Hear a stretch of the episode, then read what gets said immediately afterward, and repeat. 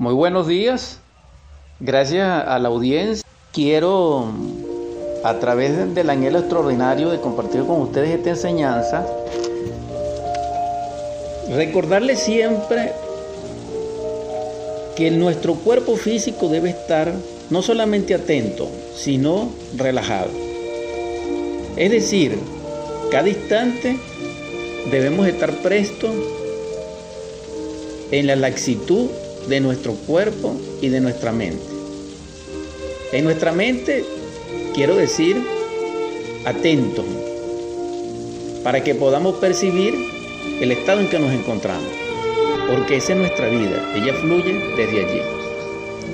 No puede haber ni existe algo más valioso que la vida, y en este caso nuestra vida, que es una vida micro dentro de la vida en sí libre y manifiesta en todo lo creado, porque la vida contiene la vida. Esto no es tan complicado, necesitamos comprensión.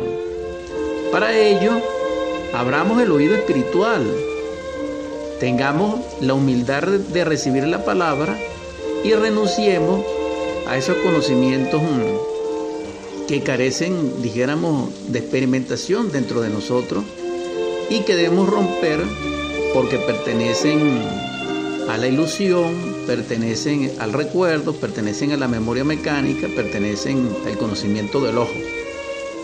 Incluso hay algo más serio.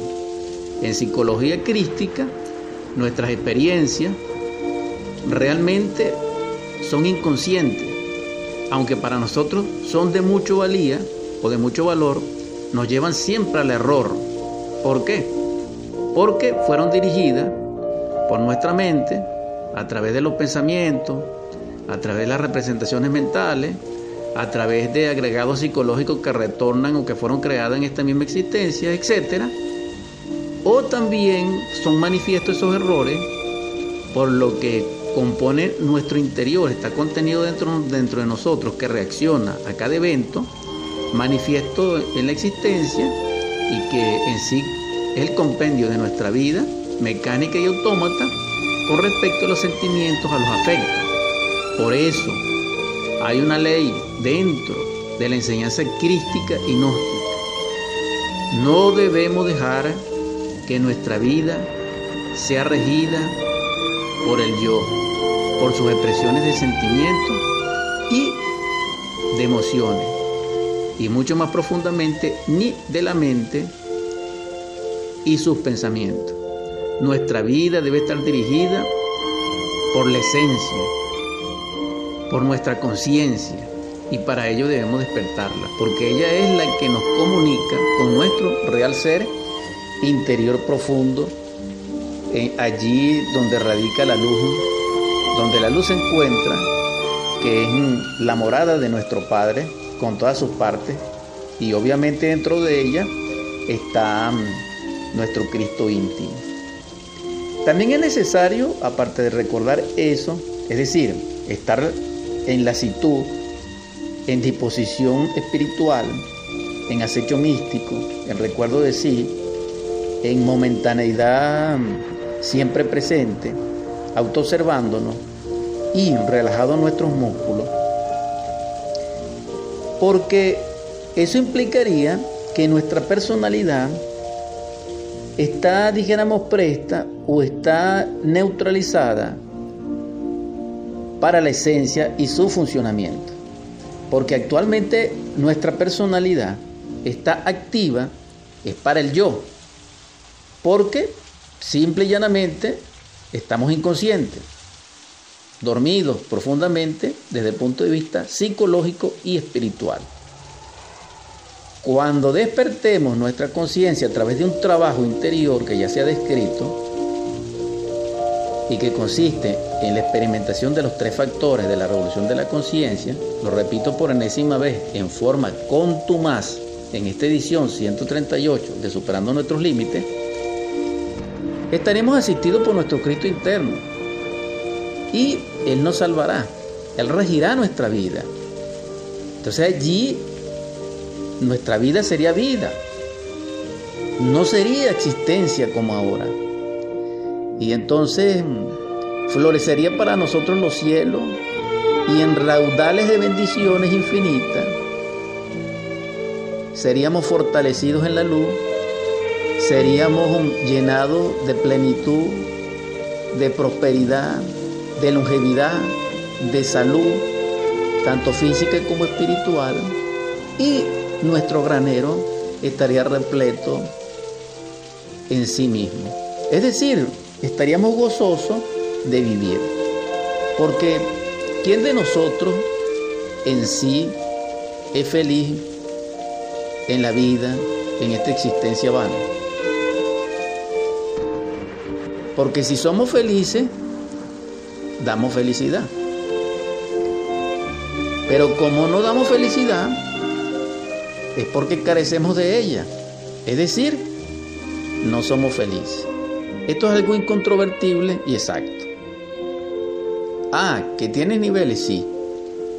Pero el nivel mínimo de ser feliz implica dar, aportar a su semejante, a la naturaleza y a Dios felicidad. Porque esto en sí mutuable, es recíproco y son leyes de la naturaleza y del universo.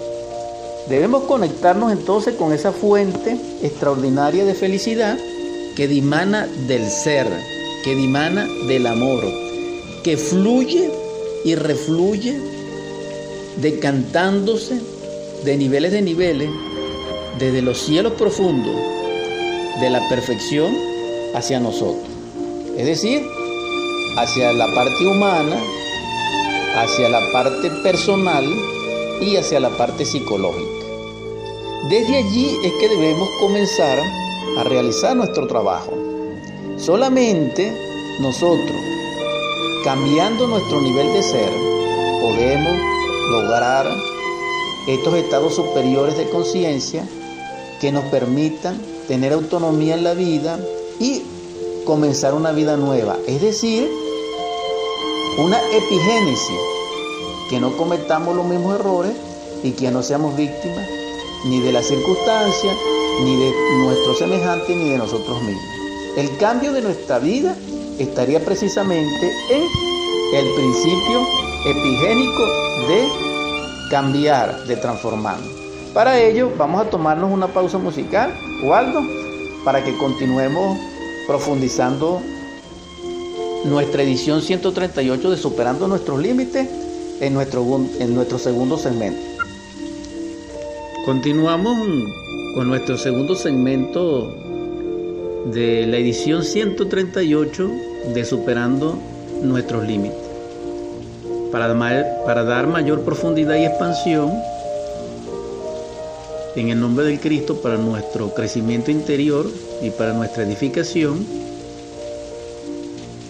lo de la ley de epigénesis. Ciertamente cada uno de nosotros sufre porque no es feliz.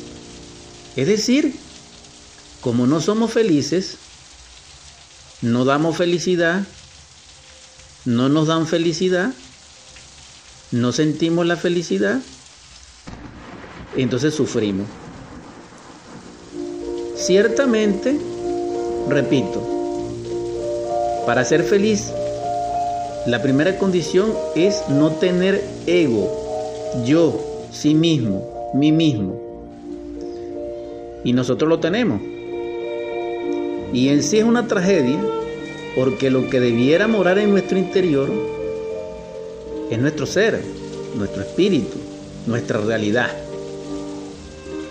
Pero para ello necesitamos encarnarlo y eso no lo hemos hecho porque ni nos han enseñado y los pocos que tenemos ese conocimiento, realmente es difícil hacerlo.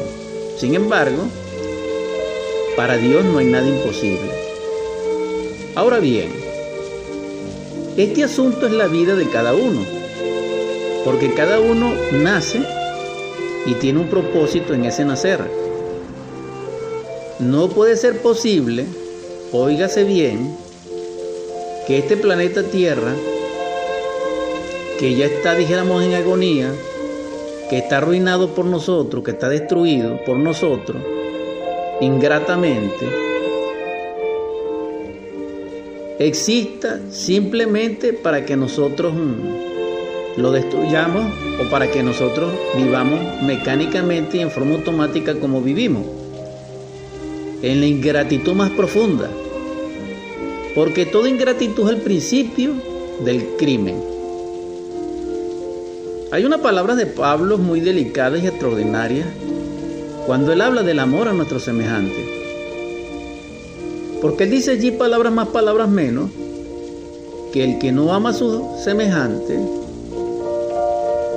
en sí comete un delito, no solamente un error ni un pecado. ¿Por qué? Porque es un atentado interno contra la realeza de su propia realidad, contra la realeza de su propia realidad. Si me da tiempo, puedo conseguir el verso y lo leeré taxativamente si es posible. Pero si así no fuese, lo importante del caso es lo siguiente. Este mundo, este planeta Tierra, no existe, no fue creado para que fuera nuestra meta fuera nuestra satisfacción o porque nosotros somos el centro del universo. No, otra cosa. Aquel que piensa que la dinastía solar, es decir, que los ángeles son siervos de nosotros, se equivoca. Los hermanos mayores nuestros, los ángeles, los arcángeles, esos hombres verdaderos, encarnados o no, ellos no son nuestros esclavos, ni son nuestros siervos, para que nosotros le exijamos a ellos lo que somos incapaces de hacer, no. Ah, que ellos pueden cooperar con nosotros en el nombre del Cristo y por la gran causa y en el nombre de la ley divina, sí, eso sí es posible. Pero ellos ni están obligados a curarnos, a sanarnos, después que nosotros mismos nos enfermamos. ¿Cómo no vamos a estar nosotros inconscientes si éramos sanos y con nuestros vicios ahora somos enfermos? Y si no es por nuestros vicios, es por nuestros errores. Y esto es interesante comprenderlo. Ahora, profundizando en, este, en esta reflexión, ya los científicos materialistas, enemigos del eterno Dios viviente, seguidores del anticristo y del falso profeta, han entendido y han manifestado públicamente de que existen 300 millones de planetas semejantes al nuestro que pueden tener vida. Antes decían que no, ahora dicen que sí. Entonces, ¿cómo quedamos? O es no o es sí. Ahora bien, para los que estudiamos ciencia pura, siempre ha sido algo natural que en otro planeta exista vida en algún nivel. Porque los planetas tienen como propósito, a través del logo de Dios creador o a través del sagrado absoluto solar, la creación del hombre verdadero. Pero eso no existe aquí. Porque nosotros nos hemos desviado de ese propósito, que es el propósito del creador. Por eso esta humanidad va a perecer bajo cataclismo. Si seguimos profundizando con este análisis, nosotros sabemos de los mundos. Ok, existen 300 millones mínimos de planetas que pueden ser habitados. Nosotros sabemos del átomo, nosotros sabemos de la tecnología avanzada, nosotros sabemos dijéramos entre nuestras teorías, un conocimiento prácticamente muy vasto. Ahora bien, ¿por qué estamos enfermos? ¿Por qué la humanidad está contaminando tanto el planeta Tierra y lo está destruyendo? ¿Por qué hay guerra? ¿Por qué hay corrupción? ¿Por qué están contaminados los mares? ¿Por qué hay explosiones atómicas ya sea por accidente o ya sea por ensayo o una tragedia nuclear. ¿Por qué? Si sabemos tanto, ¿por qué? Estamos en una crisis sin precedentes, económica y de los valores humanos. ¿Dónde está nuestra sabiduría? Y una de las respuestas es que nos olvidamos de sí mismos y nos concentramos fuera de nosotros y nos terminamos de perder, nos terminamos de ilusionar, nos terminamos de separar de la realidad. Debemos volver a dirigir nuestra esencia, nuestra visión, nuestro anhelo, nuestra fuerza hacia nuestro Padre que mora en nosotros dentro, aquí, ahora. En las profundidades más ignotas de nuestro ser está nuestro Padre, esperándonos. Pero debemos orarle a Él que realice esa realidad dentro de nosotros. Que nos dé en su gracia y en su verdad el poder, la capacidad, la humanidad, la humildad para realizarlo, porque ese trabajo es sumamente difícil, es casi imposible, realmente es así. El objetivo de esta edición 138 es dejarlo claro. ¿Por qué esta reflexión? A través de todas las civilizaciones, las masas humanas han considerado que la ideología política los llevará a un nivel superior de ser y eso no ha acontecido. Nosotros estamos en la quinta raza y eso no ha sucedido. No. ¿Cuántas revoluciones han existido en el mundo? Miles. ¿Cuántas guerras han existido? Miles. ¿Estamos felices? No. ¿Estamos en una economía maravillosa? No. El arte regio de la naturaleza trascendió niveles superlativos a nuestros antecesores. No. La literatura es superior a nuestros ancestros. No. Entonces, ¿qué hacemos? El tiempo pasa y lo perdemos. ¿Y qué hay de nuestra vida? ¿Dónde queda el orgullo nuestro de la raza aria? ¿Dónde está? Si ha llegado al máximo de degeneramiento. Ya nuestro sentido no tiene las mismas capacidades que tenían nuestros ancestros, nuestro sentido físico. No. Entonces, ¿dónde está el nivel superior de ser que nosotros tenemos? El mismo Cristo descendió como divino para Martasaya del Sagrado Absoluto Solar y sin embargo nosotros estamos peor que antes. Él era la paz, pero nosotros no estamos en paz. Él era el amor, pero nosotros no amamos. Él era la luz, pero nosotros estamos en tinieblas. Y cuando digo nosotros, digo los materialistas ateos y digo los religiosos. Estamos igualitos.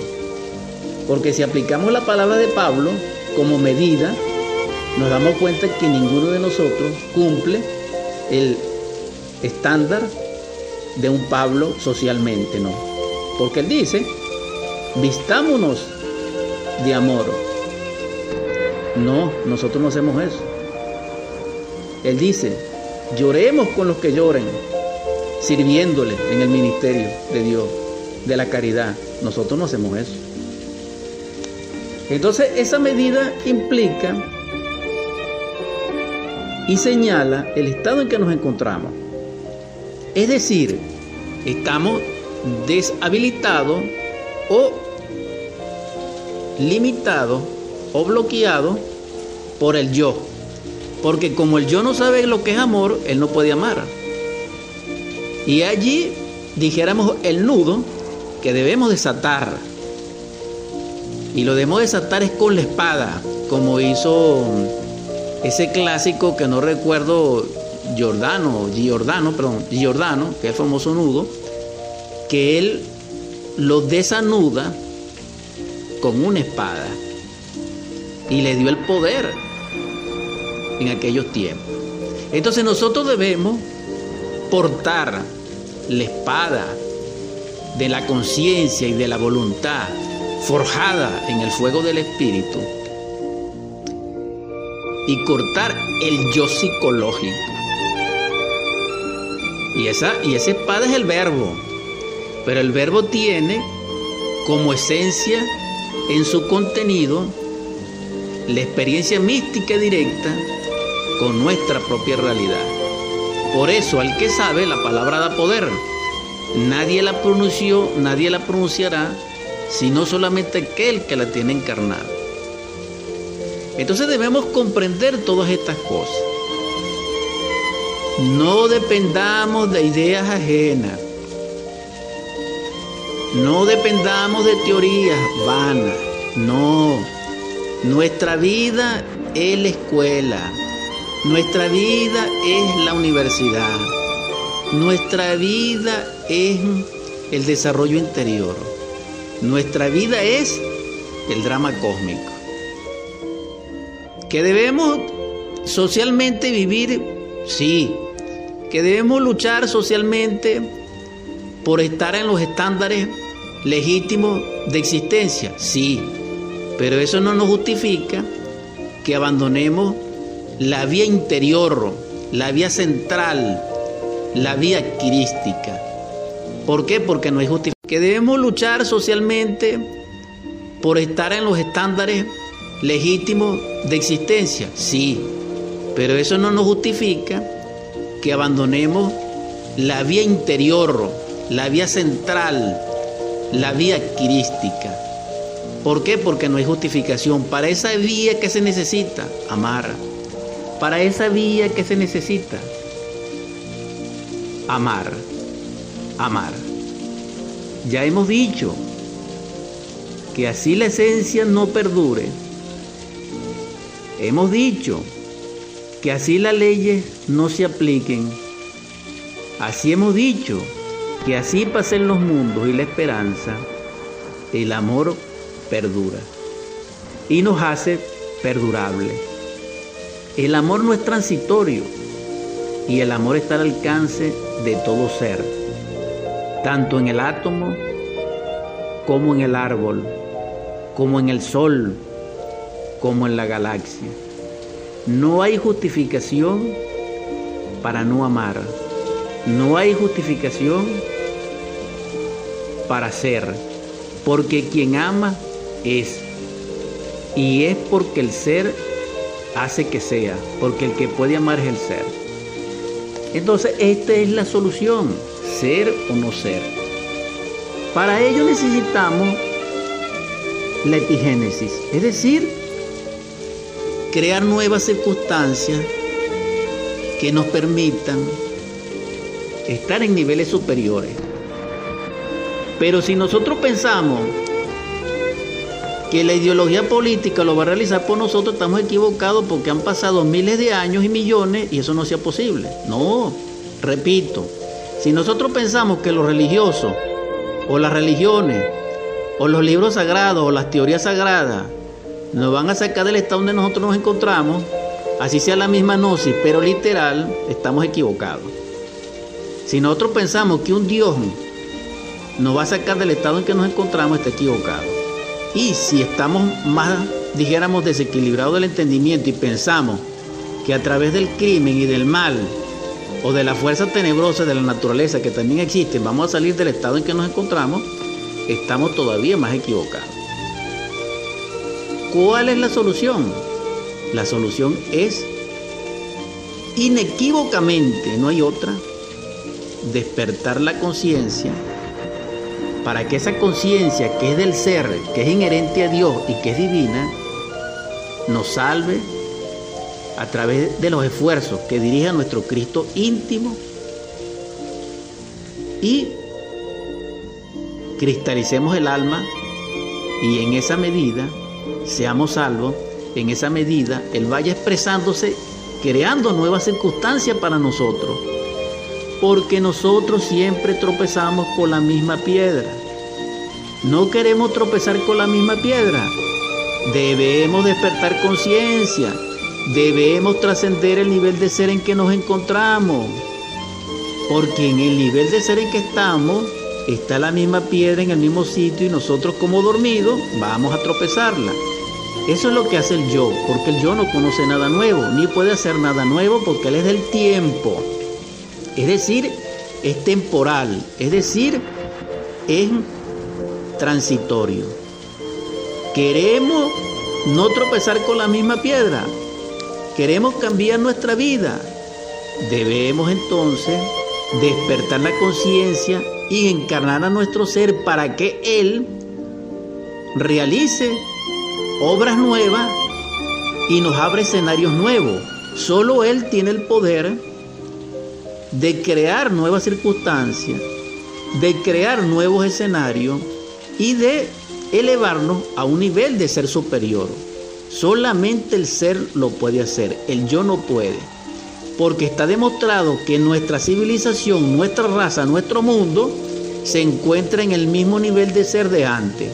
Lo que pasa es que ahorita utilizamos perfume, ahorita utilizamos eh, eh, artefactos de tecnología, ahorita utilizamos, dijéramos, eh, un lenguaje, bueno, lo que más o menos tienen un lenguaje, pero nosotros somos los mismos, me van a perdonar, animales intelectuales de siempre, explotándonos unos a otros, engañándonos, corrompiéndonos, haciendo escarnio de nuestros semejantes, etcétera, etcétera. Nuestra situación es muy triste, hermanos, honestamente. Necesitamos un cambio radical, necesitamos transformarnos. Pero para ello necesitamos hacer un trabajo. Y esto es lo duro de este programa. Pero realmente en nombre de la verdad, nosotros no podemos superar el estado en que nosotros nos encontramos, ni nuestra sociedad, ni nuestra familia, ni nuestro país, ni, ni el mundo, mientras no se trabaje con el yo. Repito, el yo debe morir. Y así va a ser. Si nosotros no desintegramos el ego, la naturaleza y Dios nos la va a desintegrar en el Seol, en el abismo, en el Abichi, en el infierno. ¿Tenemos la posibilidad de nosotros eliminarlo a voluntad? Sí, para eso tenemos los tres factores de la revolución de la conciencia que el Cristo mencionó en su Evangelio. Niégate a ti mismo, toma tu cruz y sígueme. Esto es algo extraordinario, trascendental. Debemos comprenderlo. La posibilidad existe. El Creador lo que quiere es que nos convirtamos en hombre verdadero. Quien anhele ser hombre verdadero debe orarle a Él para que Él a través de la gracia y de la verdad lo asista. Sabemos que la autorización íntima del ser o la liberación en sí del hombre o la creación del hombre solar dentro de nosotros es casi imposible. Sí, pero también sabemos que nuestro Cristo interno lo puede lograr. ¿Qué necesitamos? Trabajar intensamente para ello. No perdamos un instante. Renunciemos a las tinieblas. Renunciemos al dolor. Renunciemos a la corrupción. Renunciemos al amor propio. Y amemos. Amemos. Amemos. Se ha agotado el tiempo de nuestra transmisión 138 de Superando nuestros límites. Espero que la audiencia se apreciar el valor, dijéramos, lapidarios de este compartir y sin más pérdida de tiempo vamos a convertir estos instantes, estas juntas gercianas de Cristal M610 en oratorio. En el nombre del Cristo, por la caridad universal y de acuerdo a la ley, a ti divino Logos, Salvador nuestro, que descendiste de la morada del Padre para amarnos, para salvarnos, para perdonarnos para demostrar con tu propia vida el sendero que ha de conducirnos a la perfección, a la cristificación, te suplico. Señor, perdónanos, sálvanos. Que todos los enfermos, doquiera que se encuentren, reciban tu espíritu de sanación y de vida. Y que puedan cambiar sus ayes por tu gloria, Señor.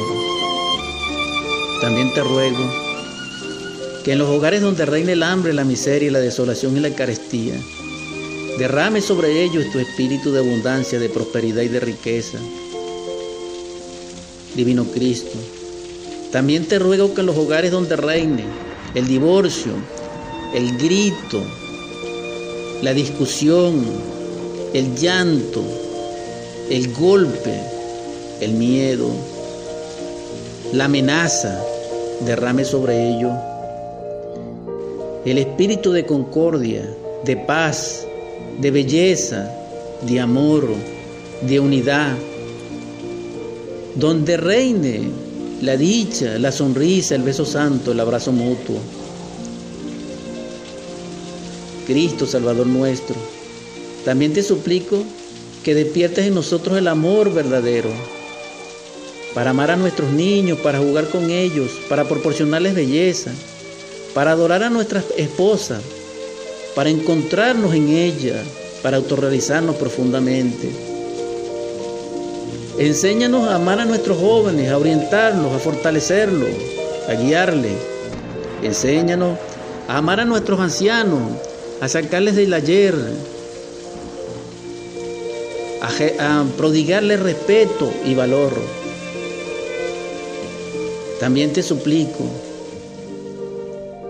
que en tu gracia infinita consuele nuestro corazón y el de nuestra Venezuela, que solloza por sus hijos y nosotros por nuestros seres amados.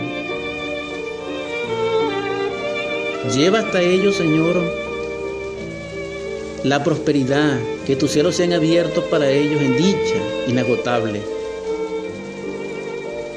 También te ruego, Señor, que despierte nuestra conciencia crítica para que venzamos al yo. Por último te pido que derrame sobre nuestros príncipes amor y sabiduría. Amén, amén, amén.